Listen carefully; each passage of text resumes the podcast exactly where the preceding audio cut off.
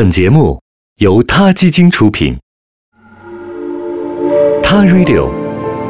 讲述真实的动物情感故事，每个生命都重要。欢迎收听今天的《他 Radio》，获取每天最新节目推送，请关注《他 Radio》微信公众号，不仅有音频文字版，还有更多关于动物的精彩资讯哦。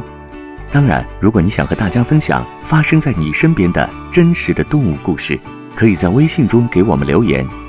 欢迎与我们互动。在英国伦敦，有这样一位女士，她已经年过半百，在街头流浪多年，每天就睡在一家超市停车场中的破旧汽车里。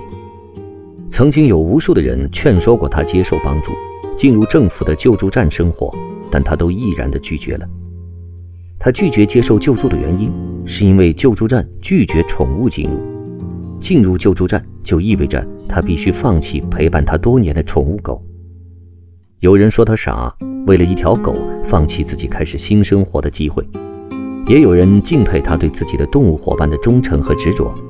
但旁人的看法对他来说全部都不重要，他在乎的。便是每天和自己的狗相依入眠的那份温暖。在世界上一些被遗忘的角落里，总有这样一群人，他们衣衫褴褛，居无定所，食不果腹，每天靠好心人的救济，甚至翻垃圾箱过活。流浪汉的生活，往往也少不了那些依偎在他们身边的小小的身影。光是在美国，每晚就有大概六十四万个流浪汉露宿在街头。他们中有百分之五到百分之十都有小动物陪伴。科罗拉多大学社会学教授艾文博士专门对这些流浪汉与动物朋友之间的紧密关系进行了调查，并著有一本名叫《让我的狗先吃》的书。调查初期，最困难的是寻找带着宠物的流浪汉，因为政府为流浪汉提供的救助站或帮扶组织提供的居所通常都拒绝宠物进入。这些流浪汉分散在大街小巷最不起眼的角落里，躲躲藏藏。幸运的是，艾文博士成功与一些帮助流浪汉的兽医院取得了联系。他采访了那些带着动物去兽医院看病的流浪汉，并获得了随行去流浪汉聚集地出诊的宝贵机会。在调查的过程中，艾文总是听到这些流浪汉们说：“我的宠物是我活下去的动力和我唯一的亲人。”对于那些独自流浪街头、风餐露宿的人们来说，只有他们的猫狗一直忠诚而无私地爱着他们，保护着他们，陪伴着他们。很多流浪汉表示，他们的狗帮助他们和外界交流，避免他们变得孤僻。曾经有毒瘾或酗酒问题的人说，他们的猫狗给了自己动力去戒掉毒瘾和酒瘾，保持清醒，并把自己打理干净。为了继续和动物伙伴生活在一起。很多原本有机会进入政府救助站的流浪汉们，放弃了重新睡在屋顶下的机会，宁可带着他们的宠物漂泊街头，也不肯抛弃自己朝夕相处的伙伴。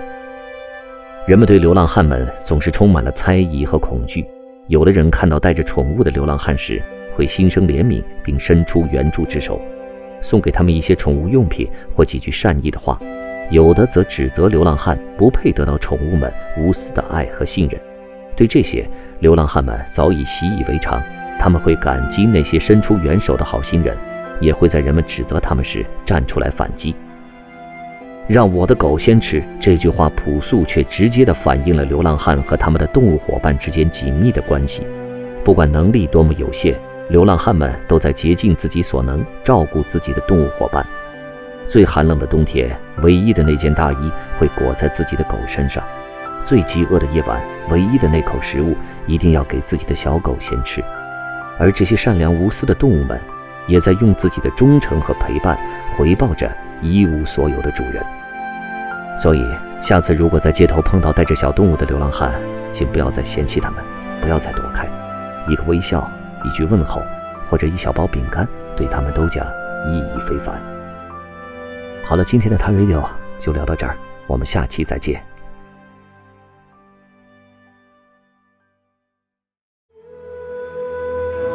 Radio，中国大陆第一家动物保护公益电台。在这里，我们讲述动物的喜怒哀乐，尊重生命，善待动物。它的世界因你而不同。